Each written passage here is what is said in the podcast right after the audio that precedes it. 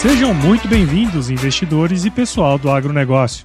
Esta é a série Panorama Econômico e o Agronegócio do podcast Ecoagro Talks, que é oferecido pela Ecoagro e é o resumo da reunião semanal do time da Ecoagro com o economista-chefe Antônio da Luz.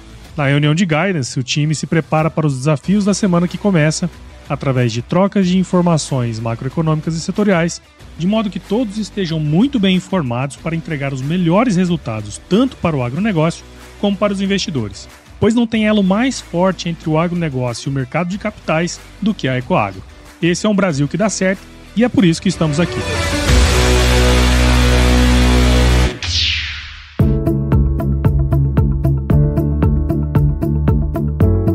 Olá, investidores! Olá, pessoal do agronegócio. Que bom, que bom que vocês estão aqui conosco na nossa reunião de guidance, panorama macroeconômico e o agronegócio. Nessa semana, que é que vai do dia 5 ao dia 9 de junho de 2023. Semana essa, semana útil, mais curta, afinal de contas, no dia 8, quinta-feira, temos feriado de Corpus Christi e muitas pessoas farão feriadão nesta semana. Agora, independente se a semana é mais curta ou não, será uma semana bastante importante, marcada pela divulgação de vários PMIs em vários países importantes e regiões, como é o caso do Brasil, zona do euro, Estados Unidos e a China. Aliás, semana começa com o PMI da China, o que para nós é bastante importante. O monitoramento, afinal de contas, o desempenho do crescimento econômico chinês tem uma correlação importante com a demanda dos produtos do agronegócio, então nós estaremos, obviamente, bastante atentos aos PMIs eh, que serão divulgados, em particular o chinês. Entretanto, também será uma semana de divulgação de inflação. Inclusive aqui no Brasil, nós temos a divulgação do IPCA, onde o consenso de mercado está em 0,54%, é o nosso número também.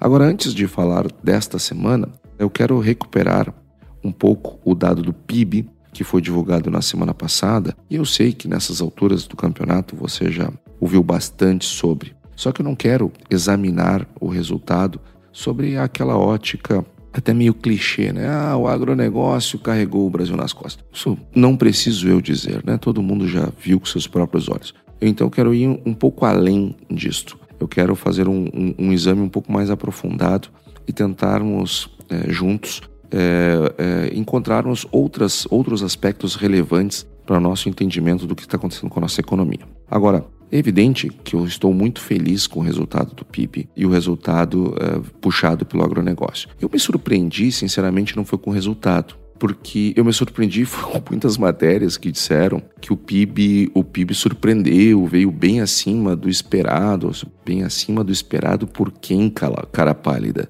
Se você ouvir nossa reunião da semana passada, ou voltar a ouvir a reunião da semana passada, vai ver lá que a nossa projeção do crescimento do PIB era 2,2. Inclusive, para nós, então, ele veio até um pouquinho abaixo do que nós estávamos esperando. Então, é porque esperávamos um pouquinho mais do setor de serviços. Afinal de contas, é, a PMC, a Pesquisa Mensal do Comércio, e a, e a PMS, Pesquisa Mensal de Serviços, referente às leituras de março, vieram acima, e bem acima, do que o mercado como um todo estava esperando. Então eu achava sinceramente que serviços vinham um pouquinho melhor. Agora, o desempenho da agropecuária não nos surpreende em nada, absolutamente em nada.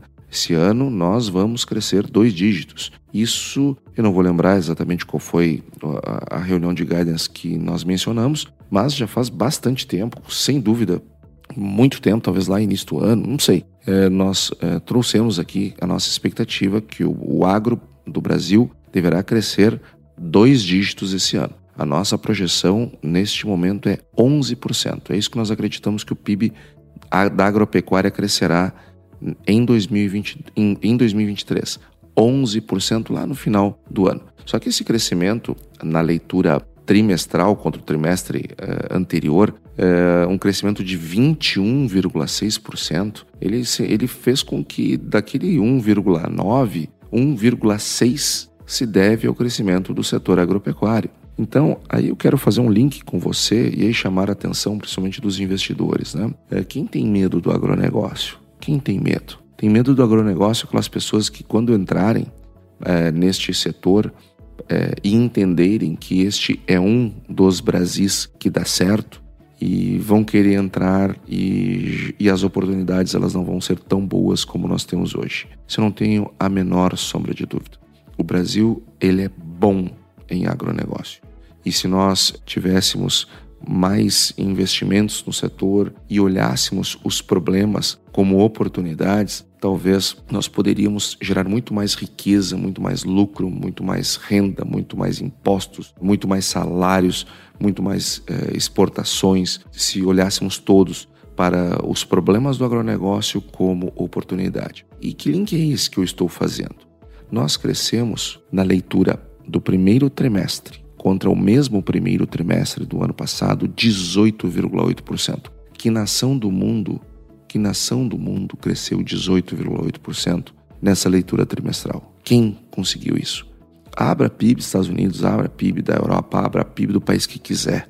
Quem é que teve um setor crescendo 18,8%? Só que crescer 18,8%, comparando o mesmo trimestre, ela é, é, inegavelmente vai nos trazer é, problemas.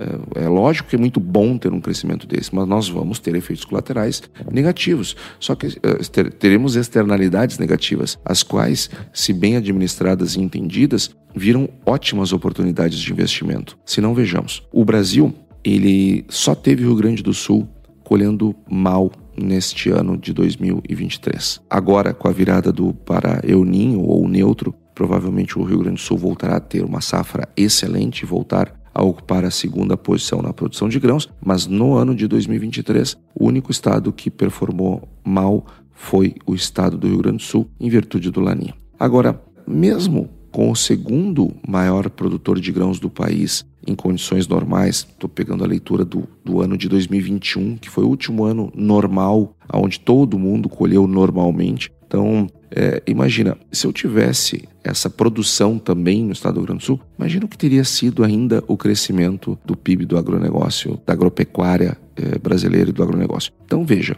nós temos uma, um, um, mega de um crescimento neste ano. Só que ao, ao, mesmo tempo, nós temos uma enorme uma queda dos preços que já discutimos aqui nas reuniões anteriores. E já discutimos aqui os motivos. Eu só quero recuperar o link com o PIB.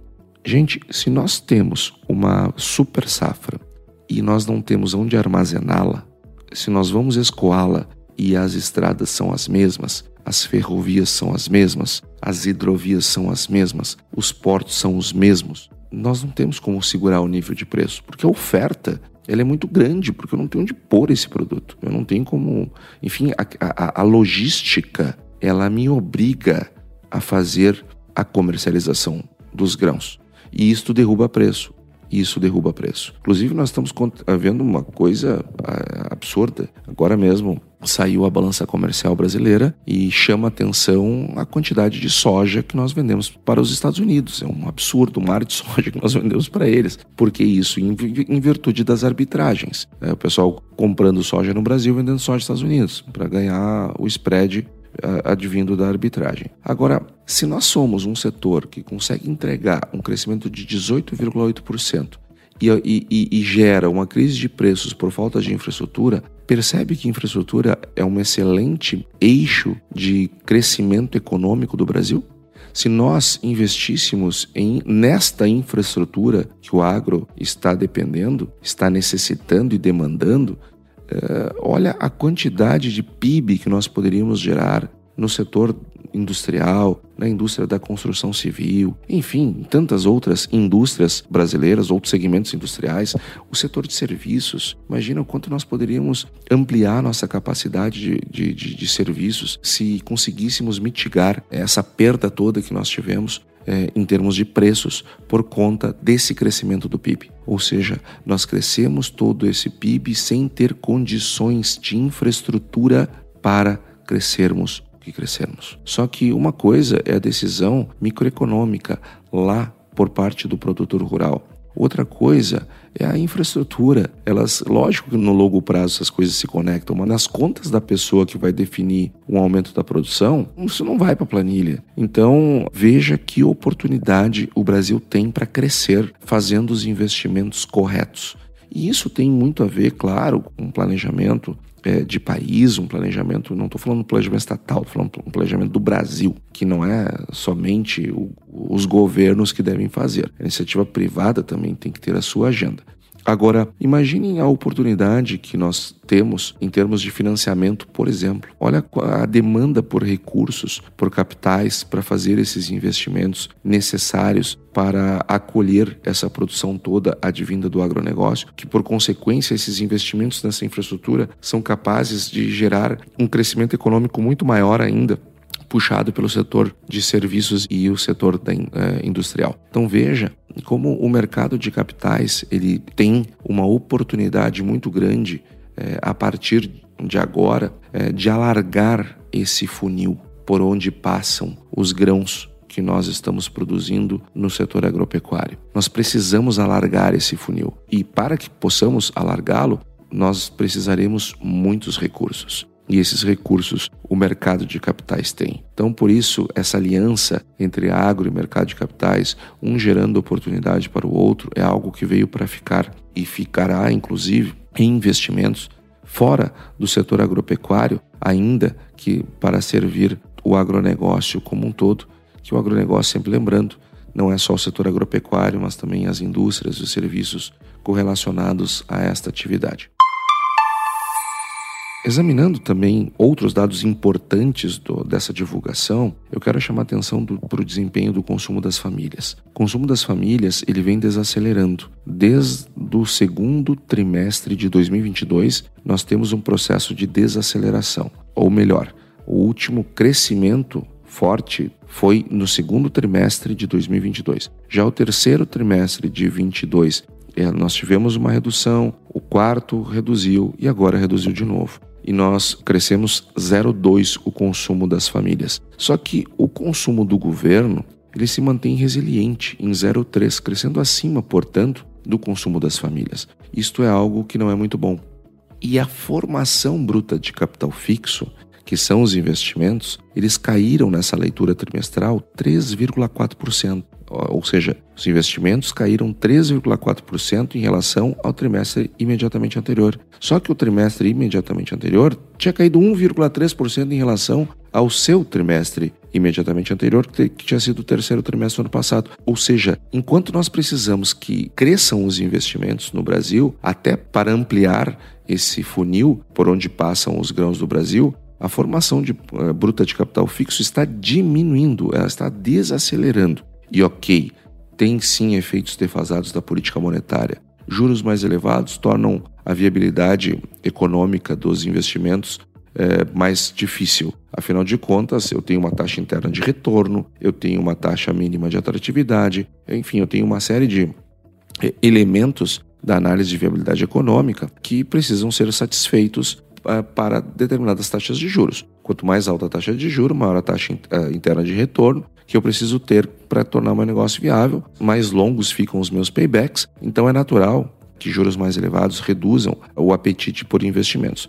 Só que quando nós olhamos o nível de taxa de juros do Brasil, nós já tivemos esse nível de taxa de juros com investimentos mais elevados, com a aceleração, inclusive, de, de, de investimentos. Então, o que está acontecendo aqui? Nós estamos vendo claramente uma puxada de freio por parte dos, dos investidores, dos empresários, enfim, pela falta de um ambiente macroeconômico mais estável e, sobretudo, por conta de uma insegurança jurídica, é, falas muitas vezes é, tortas das autoridades. A insegurança jurídica hoje nós nunca sabemos se uma lei que vai ser aprovada vai ser concretizada, porque se o Supremo Tribunal Federal resolver mudar tudo, ele muda.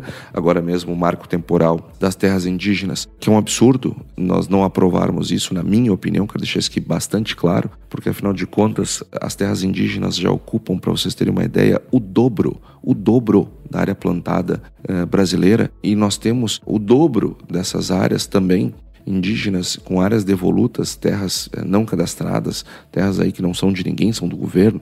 Eh, por que fazer terras indígenas, indígenas onde tem área agrícola, tirando famílias que estão há mais de 100 anos em cima daquelas terras?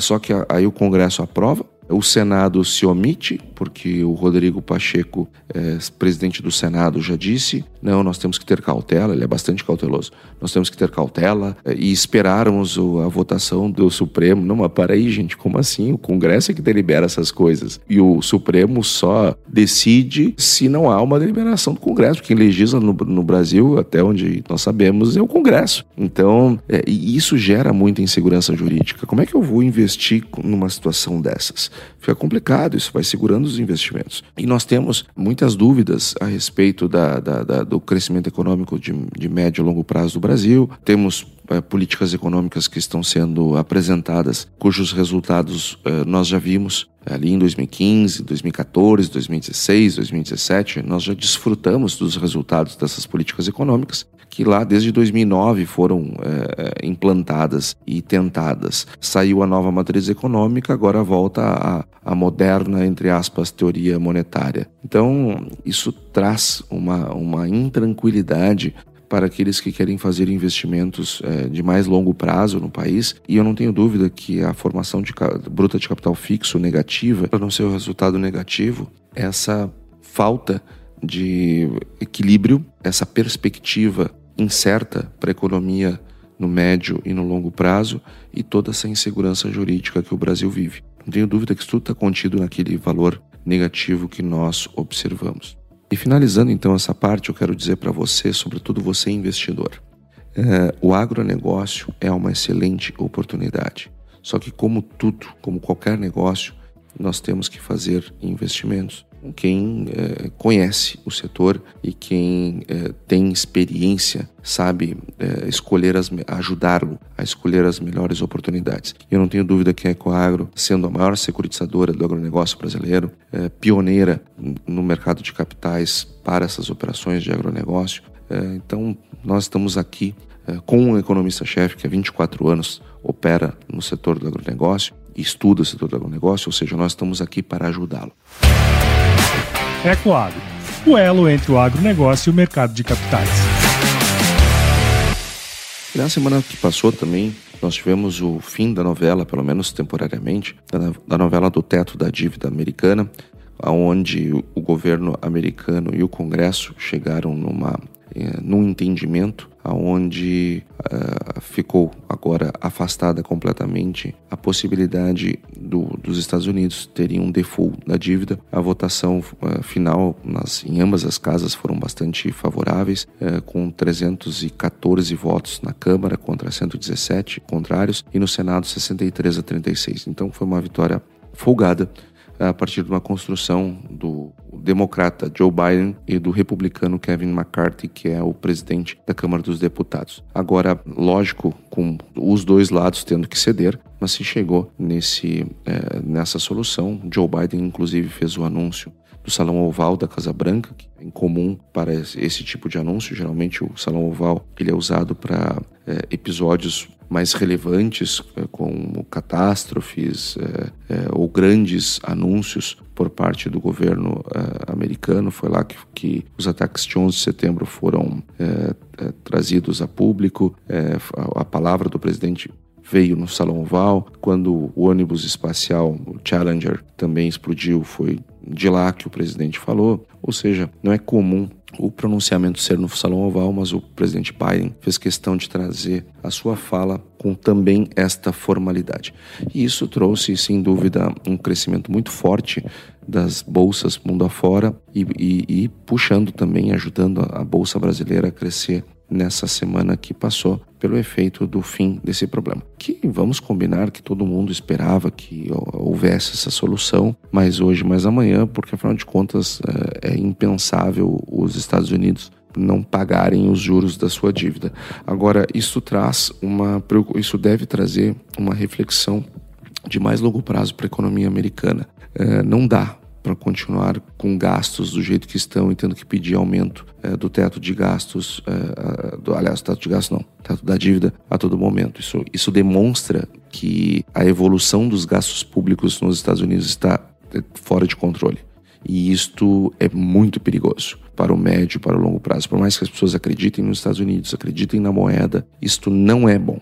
Isso não é bom e quem sabe esse episódio ele, ele sirva para uma reflexão maior uh, dos policymakers americanos, de modo que se possa ter uma, uh, um, um certo rearranjo do orçamento público para que não, não tenhamos que conviver com isso a todo momento. Falando em inflação, nós tivemos nessa semana que passou a divulgação do IGPM e também do IPP. O IPP, lembrando que é o índice de preços ao produtor, não produtor rural, é o produtor de uma maneira geral, é um indicador do IBGE, sendo que o IGPM veio com uma forte deflação de 1,84%, bem acima a deflação, né? Bem acima, ou resultado meio abaixo das expectativas do, do, mercado. O mercado trabalhava com uma queda de 0,45 e veio uma deflação de 1,84, ou seja, o resultado veio bem superior à estimativa é, do mercado, em, mas no terreno negativo. E o IPP também teve uma deflação, essa um pouco menor do que a expectativa. O mercado esperava 0,48 de deflação e veio 0,35. Agora, o fato que esses índices de inflação, que são do nível do atacado, e você que está aqui toda semana sabe, a inflação ao consumidor, a inflação no atacado está sempre grávida da inflação do consumidor. A pressão no atacado hoje, ela será a pressão no consumidor amanhã, não na mesma magnitude, mas ela pressiona, ela antecede o movimento no nível do consumidor. E nós já estamos com resultados negativos do IGPM há várias leituras. Nós tivemos fevereiro, março, abril e agora maio com, uh, com deflações ou resultados muito próximos de zero, que foi o caso de março. E só que no acumulado do ano nós já estamos com uma deflação bastante significativa e o IPP também está né, com esse comportamento uh, deflacionário. Então é aqui que a gente enxerga, é aqui, não é na aprovação do arcabouço fiscal, não é nas pressões políticas, não é pelo resultado do PIB, não é nessas coisas que a gente vai enxergar a redução da taxa de juros. Não é. É aqui, é nos índices de inflação que nós vamos enxergar a redução da taxa de juros. E eu vejo muita gente na imprensa, imprensa de maneira geral, trazendo assim: ah, agora, então, como teve esse resultado, aí a, o, os investidores se animaram, porque aí pode baixar a taxa de juros. Gente, não tem nada que ver uma coisa com a outra, não tem nada. E o nosso papel aqui na nossa reunião de guidance é também separar o sinal do ruído. E, e eu vejo muito ruído, mas muito ruído mesmo em divulgações nas matérias jornalísticas. O que pode trazer uma antecipação de uma redução de taxa de juros no Brasil é uma convergência mais rápida da inflação para a, a meta e, e, a expectativa se ancorar nos horizontes relevantes. É isto. E, só que quando nós vemos um IGPM e um IPP, que, é uma, que são inflações no nível do atacado, reduzindo com essa velocidade, isso nos traz uma confiança de que em breve nós poderemos ter uma redução da taxa de juros. Mas eu continuo com a minha mesma expectativa. Olha, esse ano, se nós reduzirmos a taxa Selic, ela deverá ser lá no, no último trimestre. É, por enquanto, os elementos não são ainda de redução. Ainda, não, ainda estamos com o mercado de trabalho é, aquecido, já vou falar sobre isso, gerando cada vez menos postos de trabalho. Mas ainda gerando, com taxa de desemprego ainda em, em processo de queda. Nós temos uh, o consumo das famílias em que pese esteja desacelerando, como nós vimos na leitura do PIB, ela ainda está com um valor bastante elevado se nós compararmos uh, o resultado do consumo das famílias neste trimestre que foi divulgado, na comparação com o mesmo trimestre do ano passado, o consumo das famílias ainda é, ela cresceu 13,5% em relação ao primeiro trimestre de 2022. Então, não está ainda as condições ideais para redução de juro, é, usando como parâmetro não o meu desejo, a minha vontade, porque a minha vontade é que os juros caiam ontem. Eu quero que os juros caiam ontem. Agora, olhando do ponto de vista da ciência, do ponto de vista da técnica, das boas práticas econômicas, ainda não dá para baixar a taxa de juros. Agora, quem sabe, quem sabe, essas leituras é, no atacado da inflação possam estar contidas nelas uma esperança de que a, a taxa de juro possa ser reduzida num horizonte mais curto do que esse que nós estamos prevendo. Fica aqui a nosso desejo, é, mas a nossa perspectiva é de juros mais elevados é, ao longo da maior parte de 2023. A confiança lá nos Estados Unidos, falando ainda neles, nós tivemos uma elevação da confiança do consumidor, o que, de novo, né, botou em xeque é, a política, a, a, expectativa sobre os próximos movimentos é, do Fed. Muita gente achando, opa, então o Fed vai subir juros. Não, não vai, gente. Poxa vida, semana retrasada o pessoal dizendo, ah, agora o, o Fed vai baixar o juro. Olha aí, saiu dado, vai baixar juro. Aí essa semana que passou, não, vai aumentar juro. É, gente, o, o Fed não vai nem baixar, nem é, elevar os juros na próxima reunião. Ele vai manter e provavelmente vai mantê-los ao longo de todo o ano de 2023. Nem redução, nem aumentos a partir de agora. E o FONC foi claro na ata, não vai mexer nos juros na próxima reunião. Então, assim, esquece esse assunto, não vai acontecer. Só se for acontecer um desastre, porque seria uma, um vexame para o Fed se ele não mantiver as, a, o juro na próxima reunião conforme ele indicou na ata, é, e substanciou com argumentos, é, vai ser um vexame. E eles não vão passar por esse vexame. Então, assim, ó, é, não vai acontecer, pessoal. Quer, quer torcer para isso, torce, mas não vai acontecer. É, nós tivemos um dado também do PMI da indústria chinesa, não é o PMI composto. O PMI composto ele veio mais ou menos dentro dos conformes, mas o, o PMI da indústria ele veio um pouquinho abaixo da expectativa. Isso nos preocupa um pouquinho. Ainda bem que as exportações no mês de maio bombaram, inclusive para a China. Nós tivemos um balanço orçamentário também sendo divulgado no Brasil ao longo da semana que passou e o resultado foi déficit. Nós fechamos o nosso balanço orçamentário com déficit de 25,4 bilhões é, de reais. É, abaixo da projeção, é verdade. O mercado estava trabalhando com 42 de déficit, mas ainda assim é déficit. E aí, nós, e aí voltamos àquela nossa conversa. É, gente, eu tenho juros mais elevados para diminuir a base monetária, enxugar a base monetária. Aí o governo tem um balanço orçamentário negativo, ele está aumentando a liquidez. Então está lá o Banco Central reduzindo liquidez com juros mais altos e o governo aumentando liquidez gerando déficit orçamentário. Poxa, é um efeito contraproducente. Já discutimos isso aqui mais de uma vez. O fato é que aqui está o dado comprovando. Estamos gerando efeito contraproducente. E veja, a última vez que nós tivemos balanço é, orçamentário positivo foi no mês de janeiro. Todos os demais meses nós tivemos um balanço orçamentário negativo, o que sugere é, que a, nossa dívida é, vai aumentando e, e, o nosso resultado primário ele não deve ser muito bom no final do ano. A taxa de desemprego continua em queda. Tivemos uma a, a, a divulgação da taxa de desemprego na semana que passou.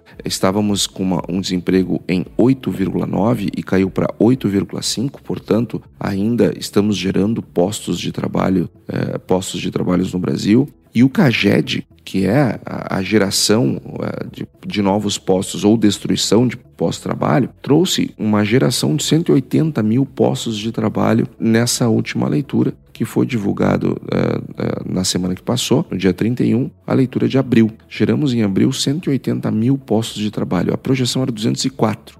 Então veja, olha, geramos menos do que era a expectativa e são informações como estas porque o, sim, o setor de empregos ele é importante nas contas é, para se tomar decisões sobre juros, mas veja, ainda estamos gerando postos de trabalho, é, ainda está aquecido o mercado de trabalho. Em que pese os salários não estejam bons por falta de crescimento é, econômico, mas a geração de postos de trabalho estão, está acontecendo. Só que a cada leitura estamos gerando menos postos. Cada leitura estamos gerando menos. Então, é, e, e, claro que os efeitos defasados da política monetária explicam, em boa medida, esses, é, esses resultados. Mas o Brasil ainda está gerando é, os postos de trabalho. E falando ainda em inflação, a Europa divulgou a inflação, a zona do euro, com o resultado vem um pouquinho melhor do que a expectativa, estão acumulando no ano 6,1%, quando na leitura do mês passado era 7, caiu para 6,1, e a projeção era que caísse para 6,3, caiu para 6,1. Então, ou seja, é, melhorando mais rápido do que o mercado estava prevendo. O, o IPC, que é o índice de preço ao consumidor deles, é, é, ficou zero, cresceu zero. A leitura foi zero no, no mês de maio. E isto é, é evidente que nos trouxe uma expectativa de que os juros lá na, na Europa devam subir mais duas nas próximas duas reuniões e possam a partir daí é, ter uma estabilidade de juros mais altos por mais tempo. Agora, Europa, zona do euro, vai continuar subindo juros, pelo menos nas próximas duas reuniões. Vindo agora para o agronegócio, pessoal, falando um pouco uh, do nosso setor, como se precisasse depois de um pibão desses, né? Mas eu quero trazer aqui, de novo, na nossa linha de, de não entrarmos no ruído e confundi-lo com o sinal. Nós estamos vivendo o, o mercado de clima por conta do, do lá, não estamos nem produzindo primeira safra no Brasil, nem nos Estados Unidos, nem no hemisfério norte. Aí então, em momentos como esse, o mercado do clima ele termina influenciando muito, muito, muito o mercado de grãos. Então, olha, vai chover, cai os preços. Não vai chover, sobem os preços. E essa semana foi típica disso. O Drought Monitor, que é um, um monitor do próprio uh, eh, USDA eh, lá nos Estados Unidos, das, da, da, da, das secas nos Estados Unidos, eh, mostrou que não está muito fácil o plantio lá no Corn Belt americano, é, é, por conta justamente da falta de chuvas. E, essa, e, essa, e, o, e o Drought Monitor ele vem trazendo uma, uma dificuldade bem significativa que eventualmente poderá sim redundar numa safra nos Estados Unidos, safra 24 menor do que foi plantado, do que o desejo é, dos produtores americanos. Entretanto, com a nossa experiência, é, eu vou dizer para vocês um negócio. Olha, muito cuidado com isso daqui. Muito cuidado porque assim como é, nós já vimos uma pior e daqui um pouco chove e o mercado vira completamente, o contrário também já vimos. É, inclusive, até eu, eu, selecionei aqui uma frase do, de um relatório que eu fiz questão de trazer para vocês,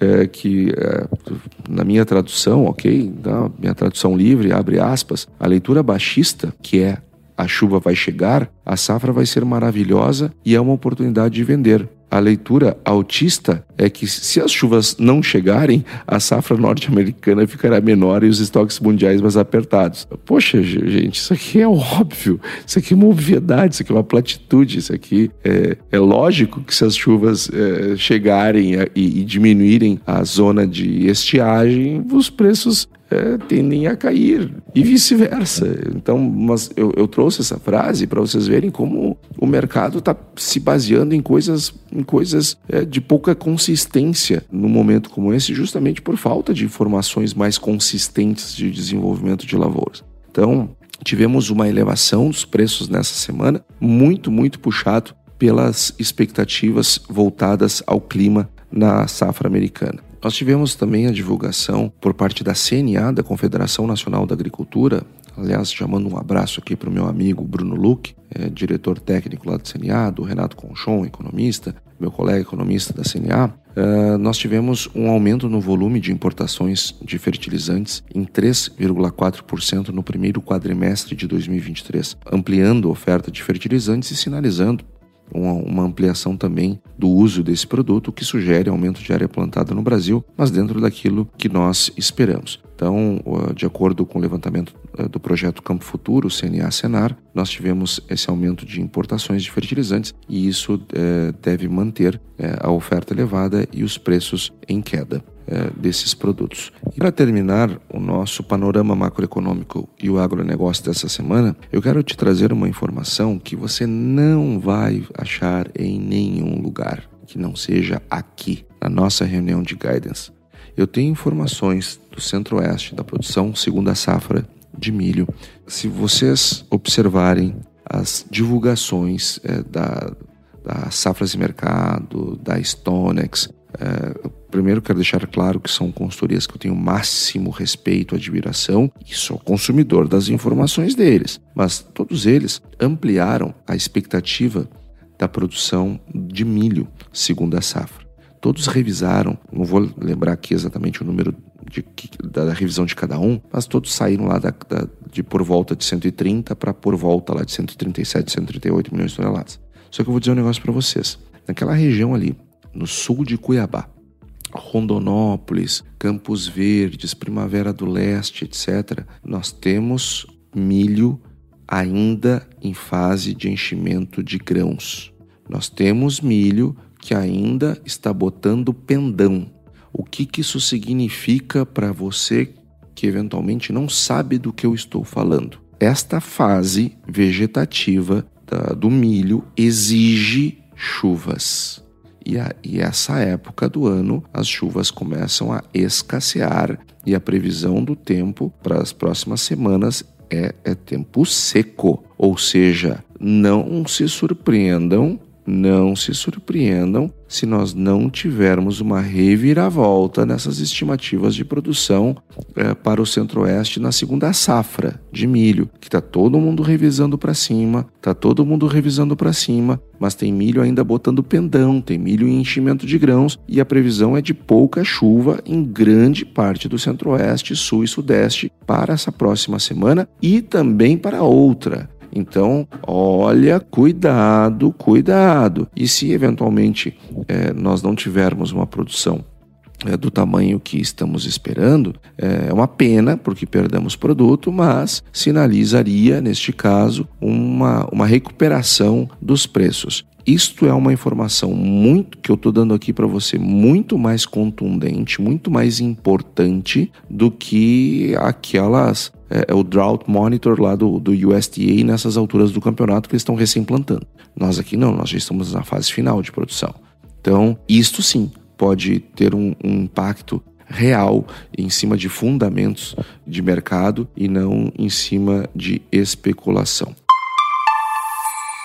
Então, pessoal, esse foi o nosso podcast dessa semana. Eu desejo a todos uma excelente semana de trabalho, um bom feriado na quinta-feira, um bom feriadão para aqueles que vão ter essa oportunidade de fazer. É, siga conosco, né? sigam a Ecoagro nas nossas redes sociais. Me siga lá no Instagram, arroba Antônio da Luz, underline economista, e a nossa conversa sempre pode continuar lá.